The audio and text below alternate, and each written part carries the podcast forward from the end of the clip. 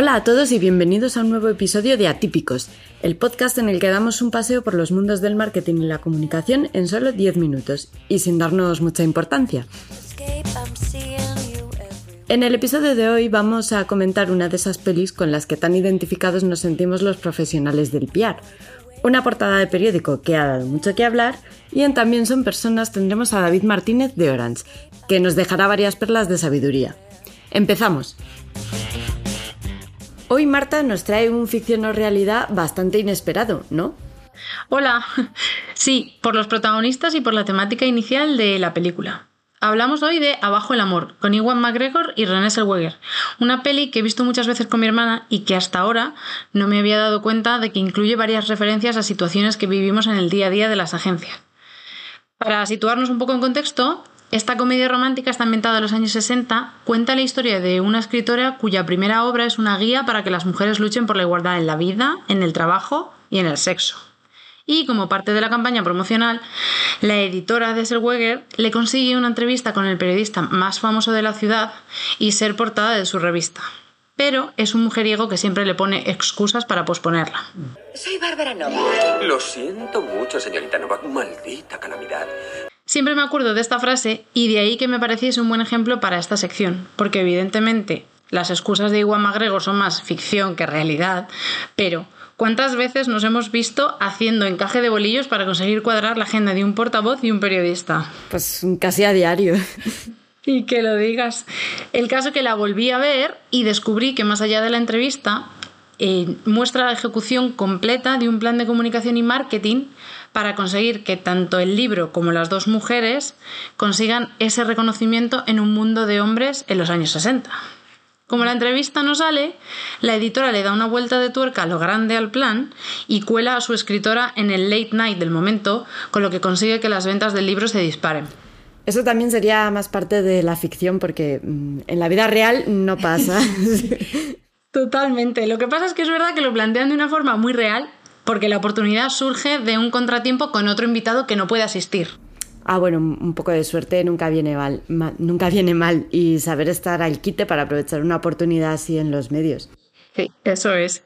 Entonces, a partir de ahí, la campaña sigue en radios, en periódicos, el libro se convierte en un bestseller internacional Em, que claro, al plantear un panorama nuevo para las mujeres crea también nuevas oportunidades de negocio para las protagonistas, que deciden ir más allá en esa estrategia y crean una revista femenina y su propia marca de chocolate, que es el producto en el que se habla del libro como sustituto del sexo.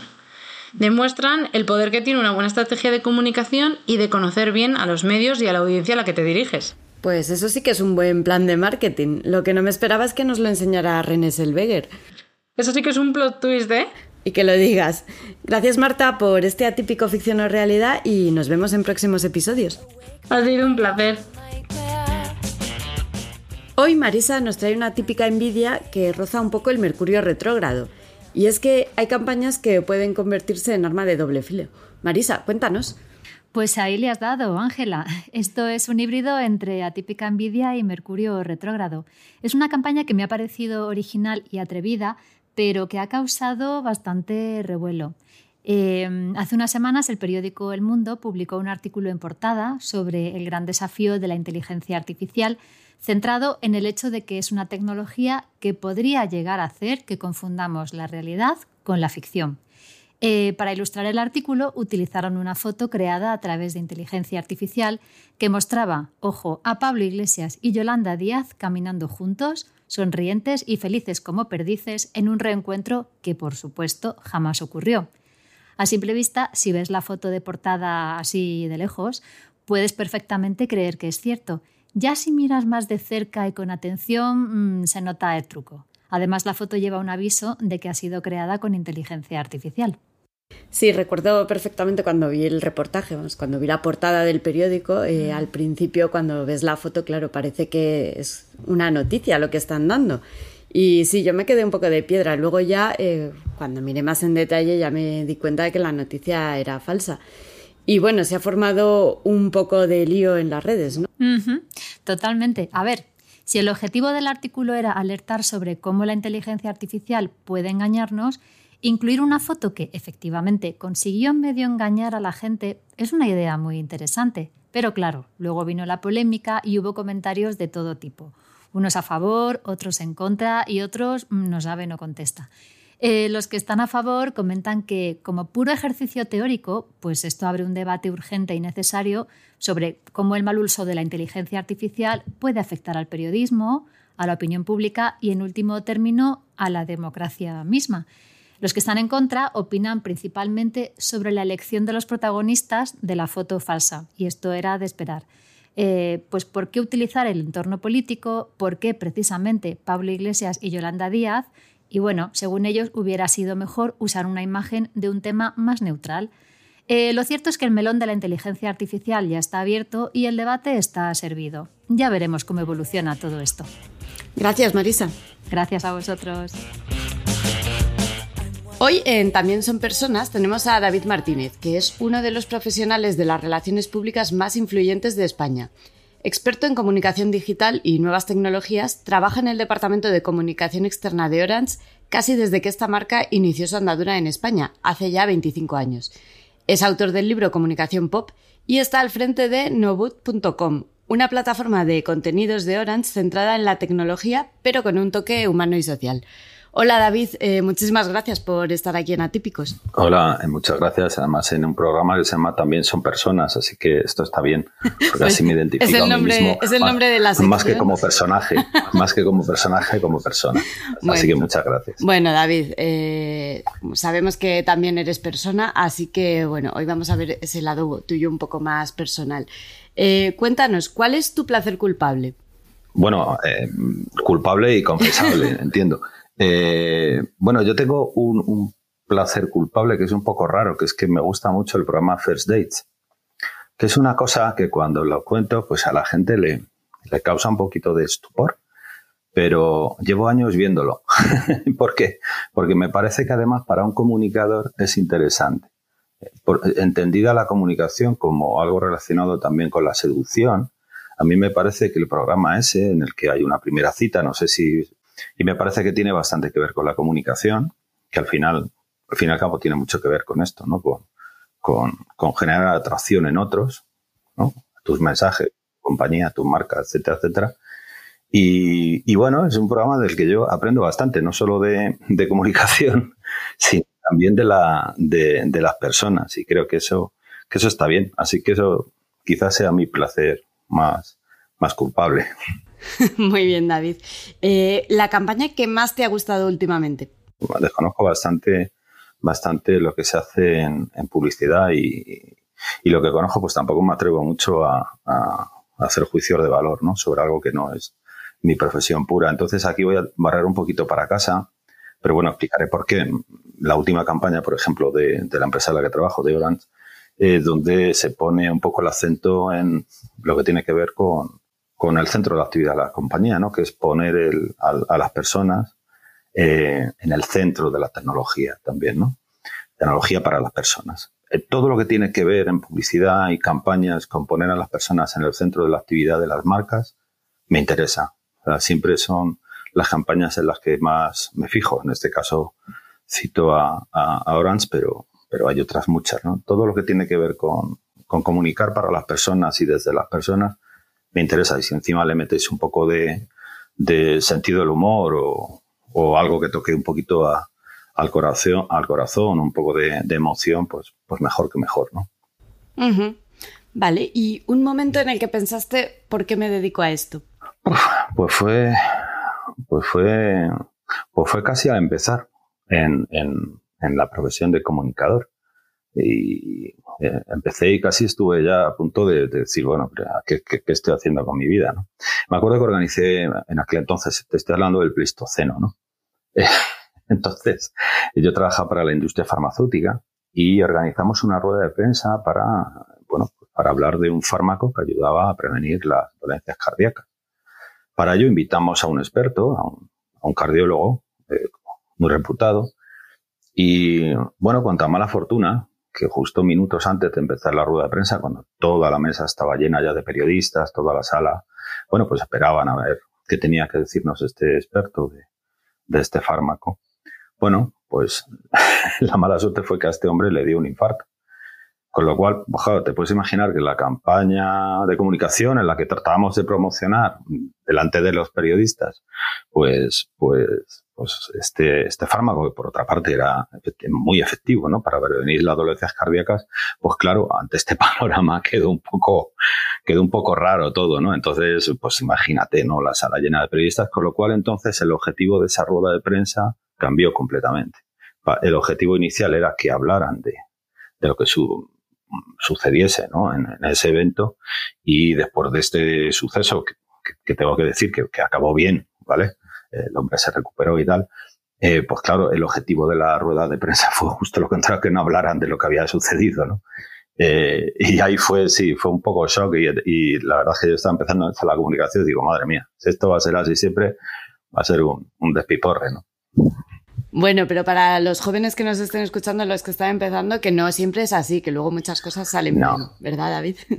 No, hombre, sí, sí, hombre, si fuera todo así, pues te estoy hablando de hace, pues, pues quizá 30, es que soy muy mayor, perdona, no, lo parezco, pero, te estoy hablando de casi hace casi 30 años y tal.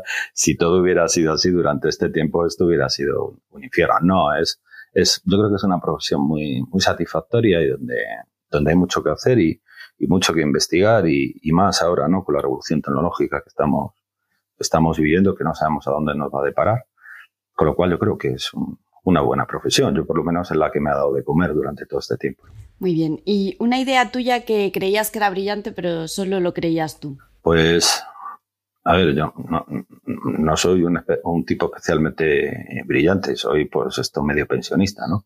De vez en cuando tengo alguna iluminación, pero, pero suele ser durmiendo y luego me olvido de ellas, ¿no? Pero una me pasó que me acordé al despertar, que fue lo del periodismo de marca, ¿no? El periodismo de marca en su día, te estoy hablando hace ya muchos años, ¿no? Y tiene que ver con el libro que has citado, que escribí, que lo escribí después de haber escrito durante bastantes años en un blog sobre mi idea de que los departamentos de comunicación de las empresas deberían convertirse en redacciones, ¿no? Y que el director de comunicación debería evolucionar a director de contenidos.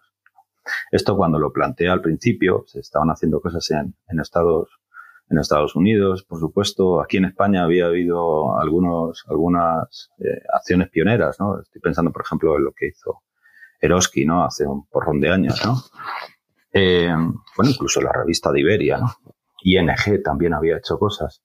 Pero bueno, era, eran muy aisladas, ¿no? Entonces, eh, bueno, yo siempre he tenido la idea de que las marcas mm, deberíamos generar también contenidos, ¿no? Y generar incluso opinión y generar información como parte de nuestra actividad y de la responsabilidad social que tenemos, ¿no? Con, el entorno, ¿no? Pero bueno, cuando lo, lo comentaba en aquel entonces, pues, pues me miraban muy raro, sobre todo los compañeros periodistas. Recuerdo una charla que dio, que di, perdón, sobre este asunto en la Asociación de la Prensa de Madrid que, que casi tengo que salir corriendo. ¿no? Eh, bueno, con, con, el tiempo, por fortuna, esto se ha normalizado, ¿no? Y tanto dentro de las actividades de las agencias de comunicación como, como de los departamentos de comunicación internos, la, la creación de contenidos, tanto en distintos formatos, ¿no? Tanto para redes sociales, blogs, vídeos, tweets, etcétera, etcétera, es algo ya que forma parte completamente de nuestra actividad, pero en aquel entonces no era así, ¿no? Y los departamentos de comunicación eran básicamente, incluso las agencias de comunicación, eran un poco correvidiles, ¿no? De la compañía hacia los medios de comunicación y de ahí a la sociedad, ¿no? La estructura de la comunicación más clásica, ¿no? Pero bueno, así que en aquel entonces me miraron raro, pero por fortuna, pues, pues oye, al final parece que tuve, que tuve una idea medianamente razonable. Bueno, y ya para terminar, David, ¿qué te gustaría ver en la profesión? Esa es difícil, ¿eh? Esa es difícil. No, me, cuesta mucho avanzar el futuro. Bueno, primero me, gustaría ver en la profesión eh, mayor dignificación de la profesión, ¿no? También desde el punto de vista laboral y trato a los trabajadores que, sobre todo en el ámbito de las agencias de comunicación, pues yo creo que, que están sometidos a condiciones laborales pues un poco, un poco reguleras, ¿no? O sea, eso, empezando por ahí, yo creo, un poco retomando lo que, la pregunta de las campañas, ¿no? Pongamos primero a las personas, a los comunicadores por delante, pues son profesionales y, creo que deben ser respetados. Y en esa línea creo que también eh, creo que habría que dignificar un poco más la, profesión que, por desgracia no, no atraviesa ahora yo creo, uno de los mejores momentos en ese sentido, ¿no? Quizás también por la erosión de la de credibilidad que han tenido eh, los medios de comunicación, ¿no? Que han sido y que son parte fundamental en, la actividad de los comunicadores, ¿no? Esa, esa erosión de la credibilidad, ese despiste de los medios de, comunicación por la revolución digital, también por, bueno, por, su propio, su propia crisis de modelo de negocio, ¿no? Pues yo creo que ha contaminado toda la actividad de, de comunicación también, ¿no? Entonces, bueno, y, la pérdida de valor de la información, ¿no? Que afecta, por supuesto, al periodismo, pero también afecta a la, a la comunicación. Ojalá que volvamos a un entorno en el que la información, la buena información, ¿no?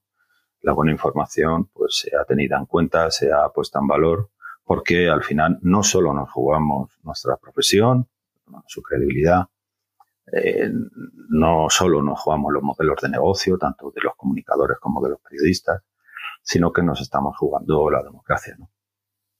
Con lo cual, me parece un tema importante en el que todos deberíamos arrimar el hombro. Bueno, David, pues muchas gracias. Nos, quedamos con esta reflexión y, con todas las que has hecho eh, en esta entrevista. Y nada, solo nos queda eh, darte las gracias por estar en Atípicos. muchas gracias a vosotros. ¿eh? Un abrazo fuerte. Hasta aquí el Atípicos de hoy. Muchas gracias por estar al otro lado. Si os ha gustado, ya sabéis, hablad de nosotros, aunque sea mal. Hasta el próximo episodio.